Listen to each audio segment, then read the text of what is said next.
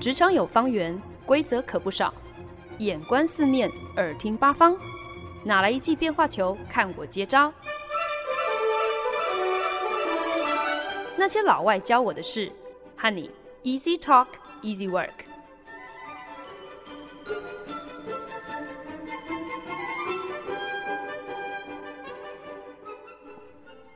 您现在收听的是《那些老外教我的事》，我是欢恩。最近我在工作还有在生活上，不知道为什么开始越发警惕自己待人处事的态度要小心，不要太过骄傲。说起来呢，这其实也是老爸最常告诫我的一个，嗯，怎么说，人格缺陷。只不过呢，他每一次这样子叮咛我的时候，我总是哦一百个不耐烦，觉得他根本就不知道自己在说什么啊！我到底是哪里骄傲了？你这样子没凭没据的讲我，根本就是在污蔑我。刚好本周单字来到了 H，好像冥冥中注定哦，就是要在这么一个时间点上，让我可以以 hubris 这个字，也就是傲慢为题，来跟大家聊一聊这么一个。说起来，我觉得应该算得上是一个最为隐晦、自己最不易察觉，可是恐怕应该算得上是最为普遍的一个人性通病。说到 hubris，傲慢。我很莫名的第一个想到的就是希腊神话当中伊卡洛斯跟爸爸戴达罗斯的故事。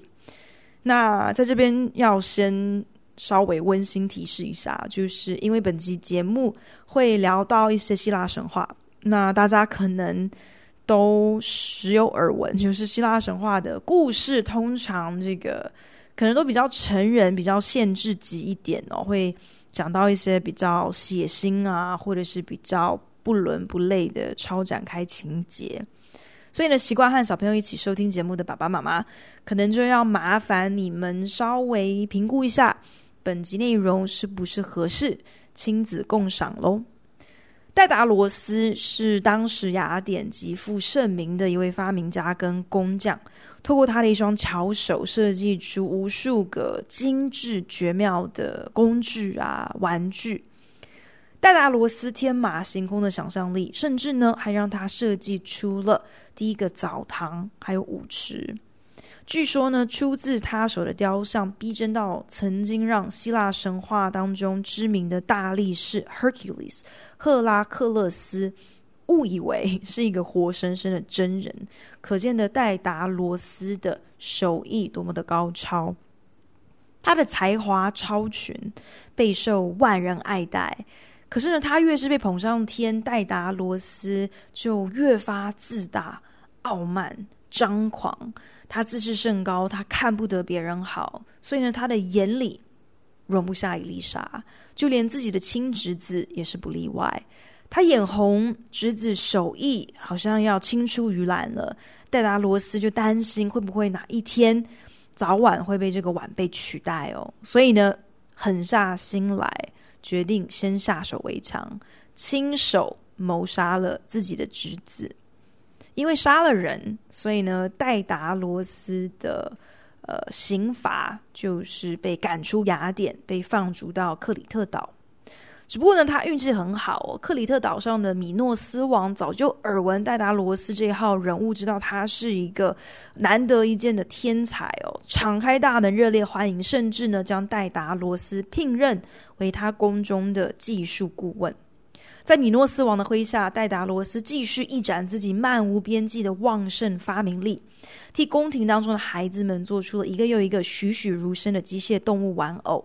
还发明了船帆跟桅杆，让米诺斯的军队学会如何控制海风，可以编制出一个非常精壮的海军。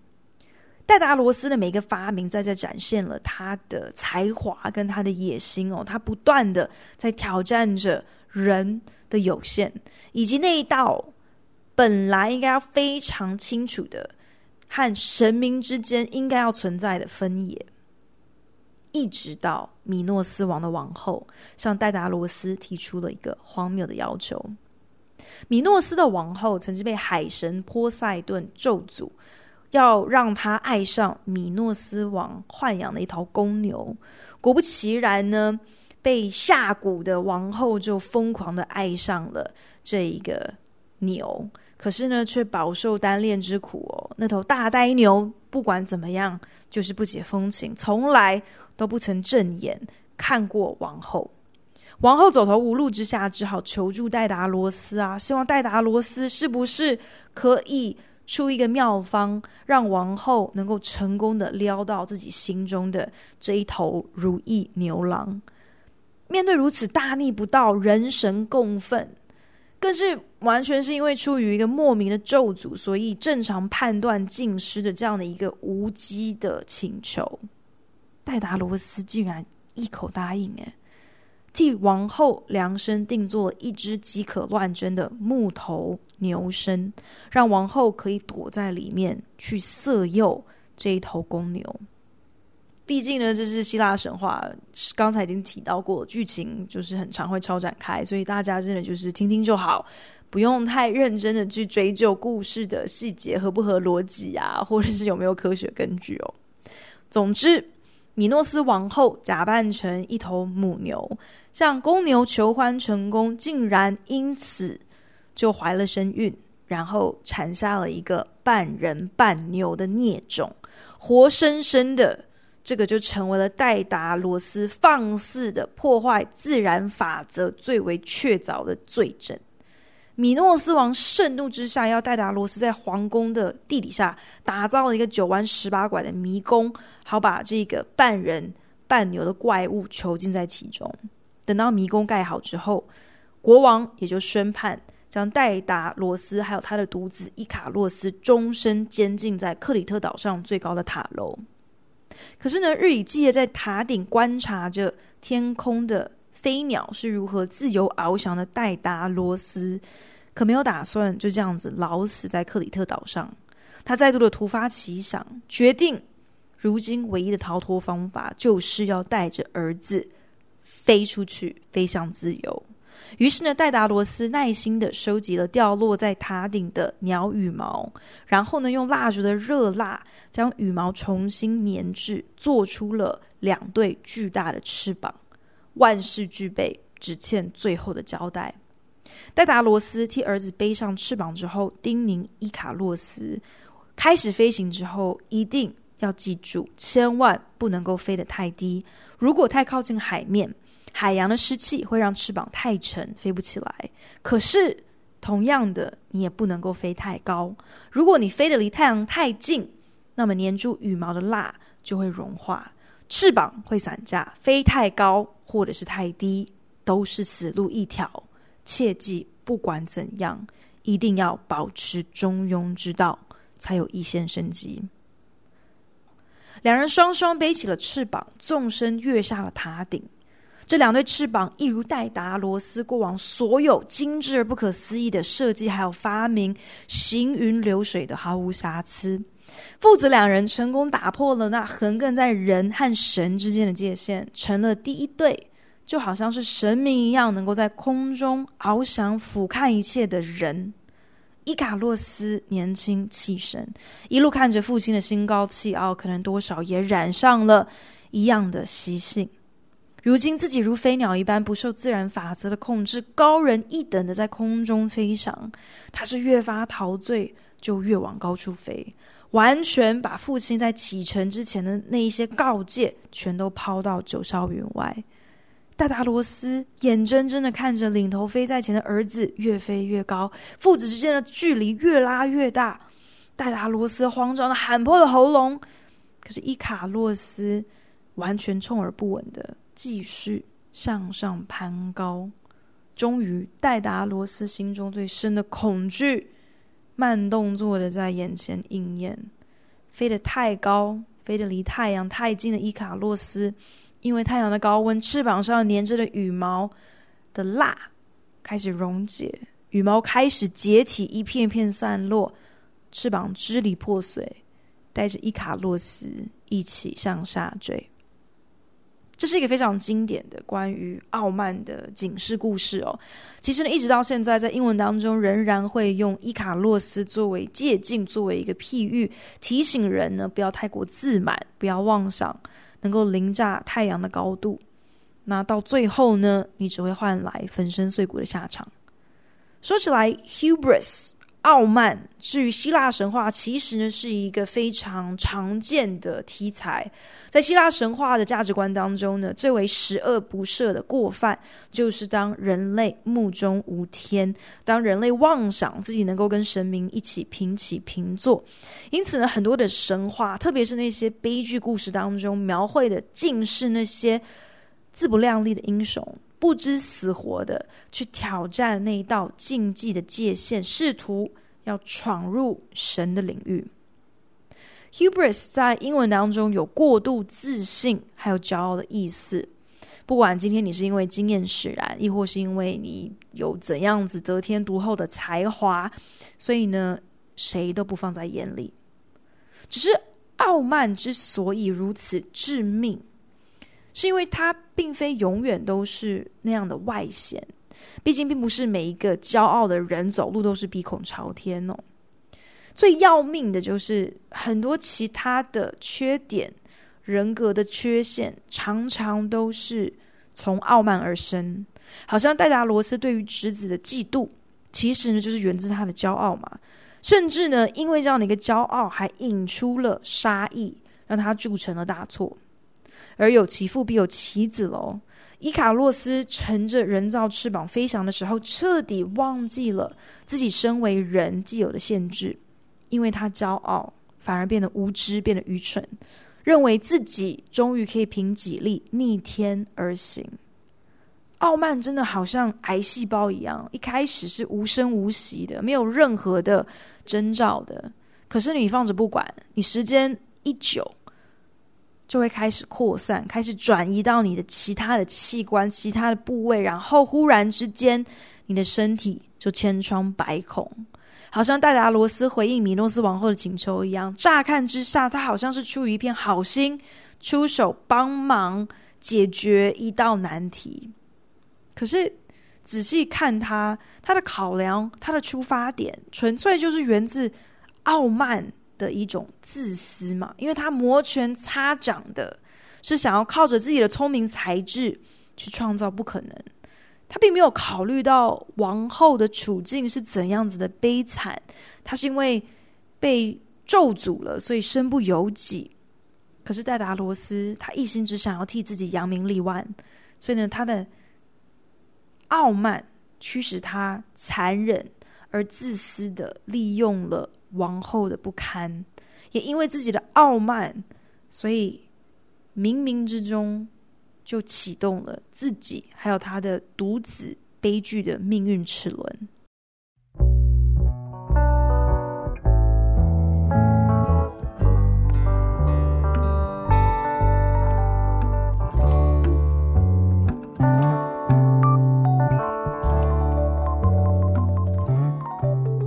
您现在收听的是《那些老外教我的事》，我是节目主持人焕恩。今天在节目当中以 hubris 就是傲慢为题，从希腊神话当中要来跟大家聊一聊关于骄傲的致命还有悲剧。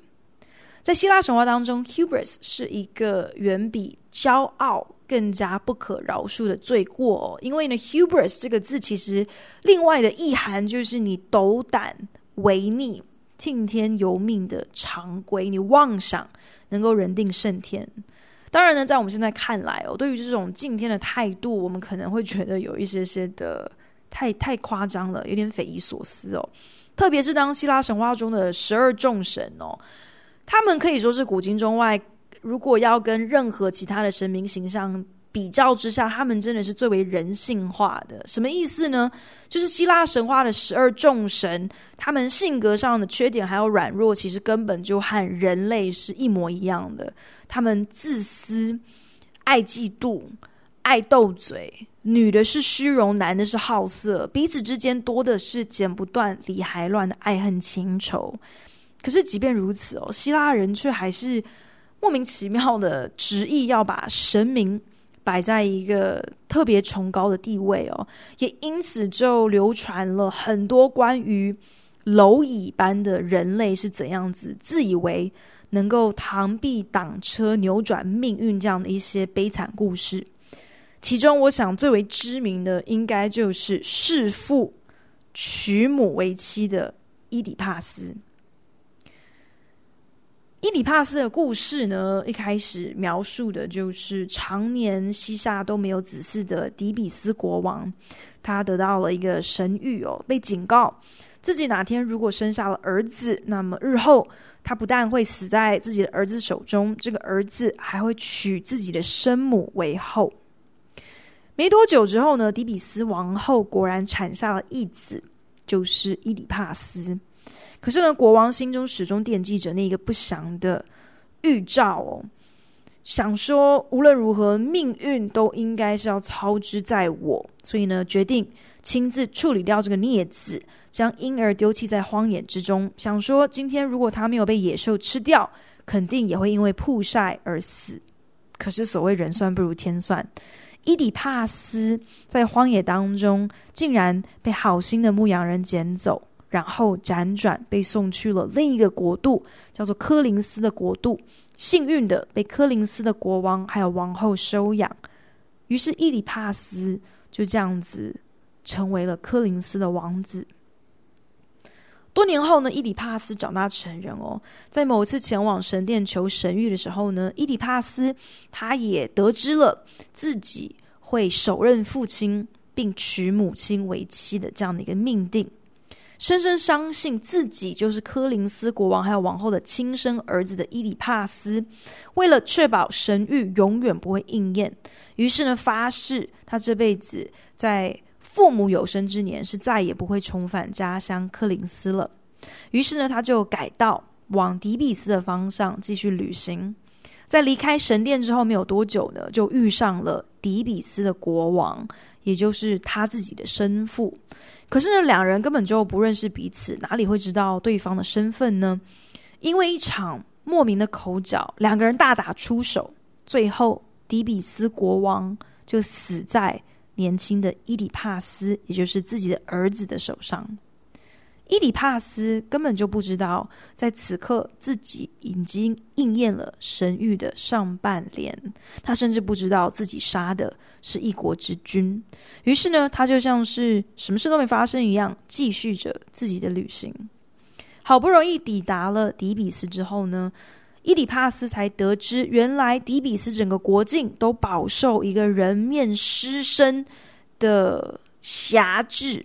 这个人面狮身守着王城的要道，专门呢出哑谜，来往的人如果解不开谜底，就会立刻被人面狮身击毙。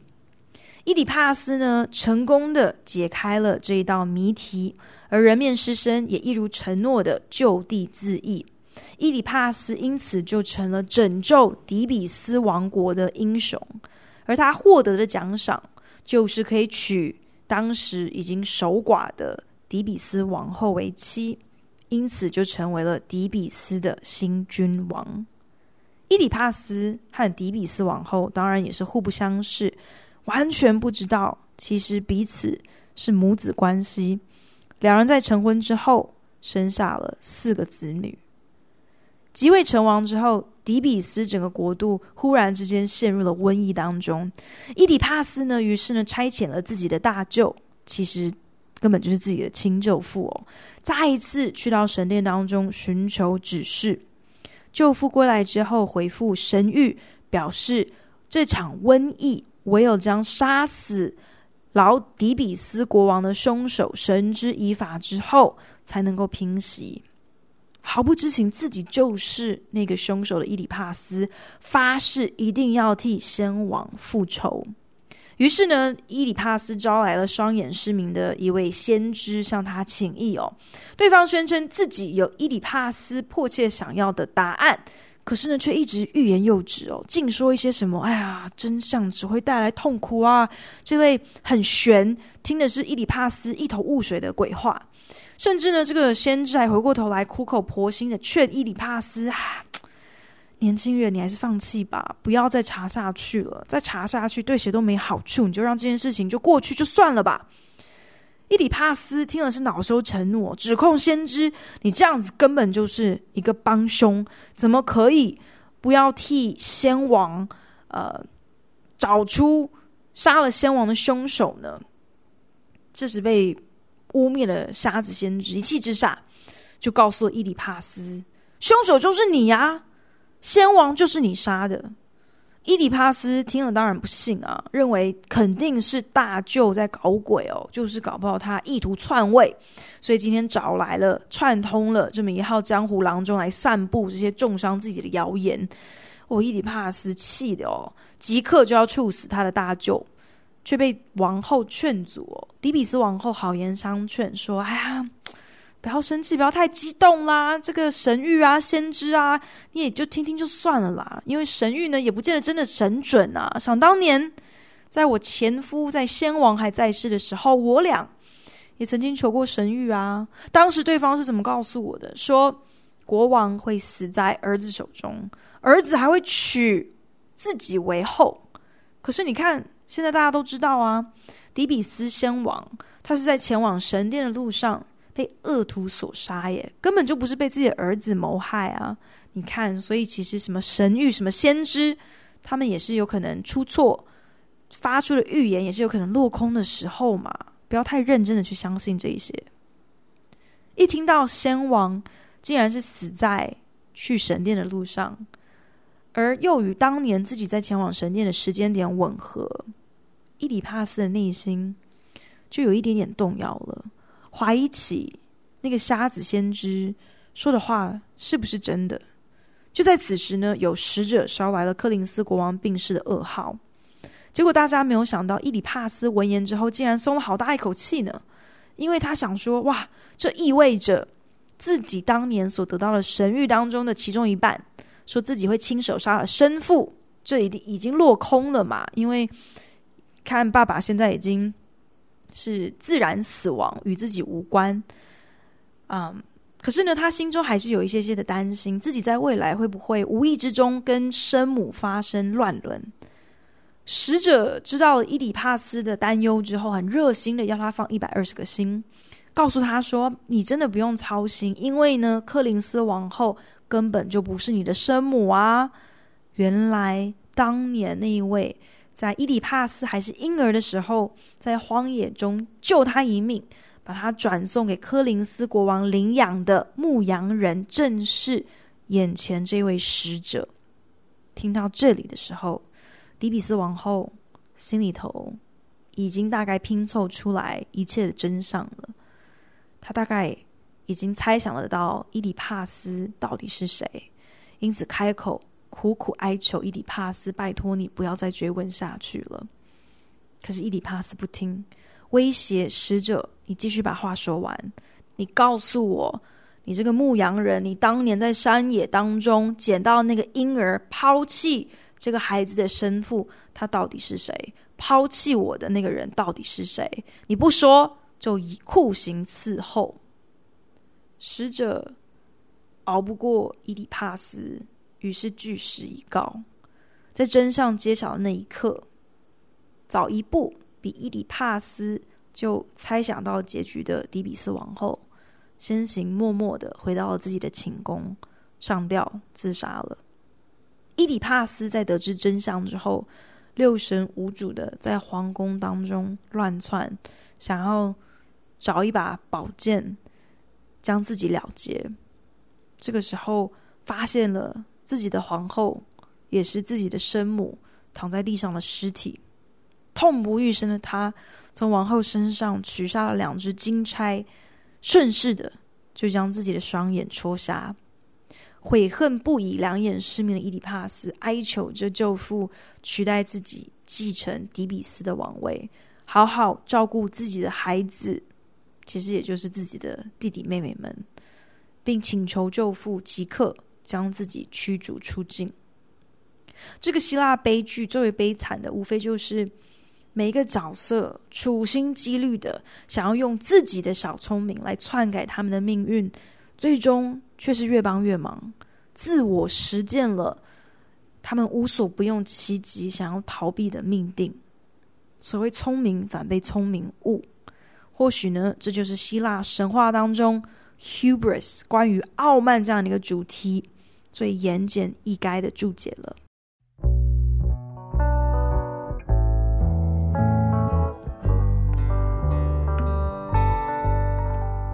本节目由好家庭联盟网、台北 Bravo FM 九一点三、台中古典音乐台 FM 九七点七制作播出。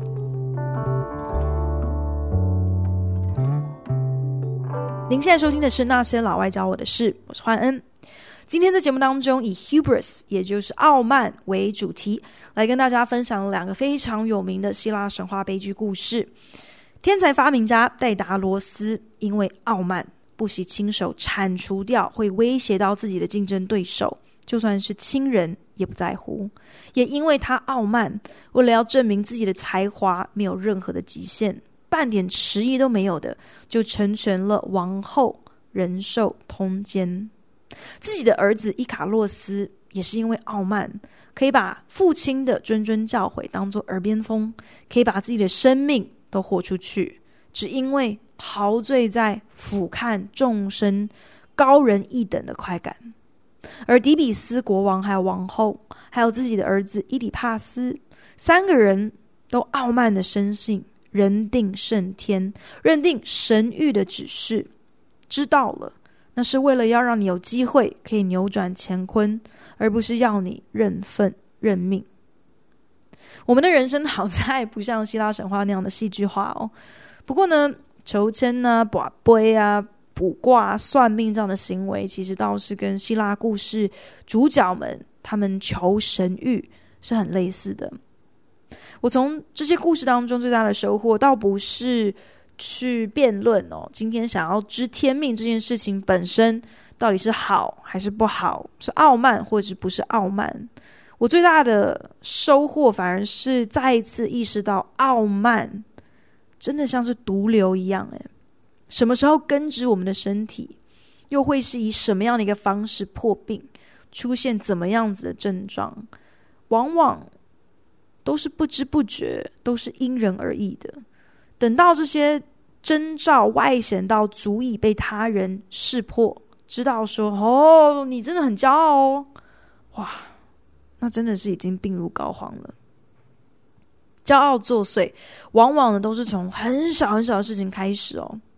朋友不懂得怎么样子品味各样的乳酪，吃自助餐的时候异想天开的把蓝纹乳酪，把 blue cheese 加在绿咖喱上，哇，如此奇葩的混搭吃法，真叫我傻眼。老板从不打草稿的意识流，冗长了无重点，总是让我匪夷所思。他到底是怎么样子爬到现在这个位置的？想要硬插入明明就跟他没关的对话，结果呢，却常常开出了一个又一个莫名到没有人接得下去聊的话题的同事，也总是让我忍不住想在旁边翻白眼哦，想说你凑什么热闹啊？这些小小的反感，说穿了，其实都是源自于颇为根深蒂固的一种傲慢，觉得我比较懂，我比较会。我比较有办法，我比较见多识广，我比较有品味，我比较有水准。这些想法的呈现，虽然呢，好像只不过是翻个白眼啊，叹一口气啊，甚至有的时候是怜悯的干笑两声哦。乍看之下好像无伤大雅，可是背后的杀伤力，有的时候真的是超越自己的想象，而且这个杀伤力不只是伤到别人，也是间接伤害自己。这种。好像是不痛不痒的嗤之以鼻，你如果放任不管，它就会慢慢的发酵放大。当你永远只把自己放第一，你永远只看得到自己的需求，只听得见自己的意见，只只在乎自己的观点，那个后果或许不一定会像希腊神话故事当中家破人亡啊，惨绝人寰啊，可是绝对也不会有怎么样的一个好下场。其实自信没有什么不好啊，你知道自己有几斤两重也没有什么不好啊。想要突破自己的极限，想要挑战未知跟不可能，也没有什么不好啊。想要努力的，可以积极的，呃，在能掌握的东西当中掌握自己的生命、自己的方向，这也没有什么不好的。可是所有的事情都是过犹不及嘛。就好像戴达罗斯给他的儿子飞行之前的忠告一样，飞太高、飞太低都会危险，都不好。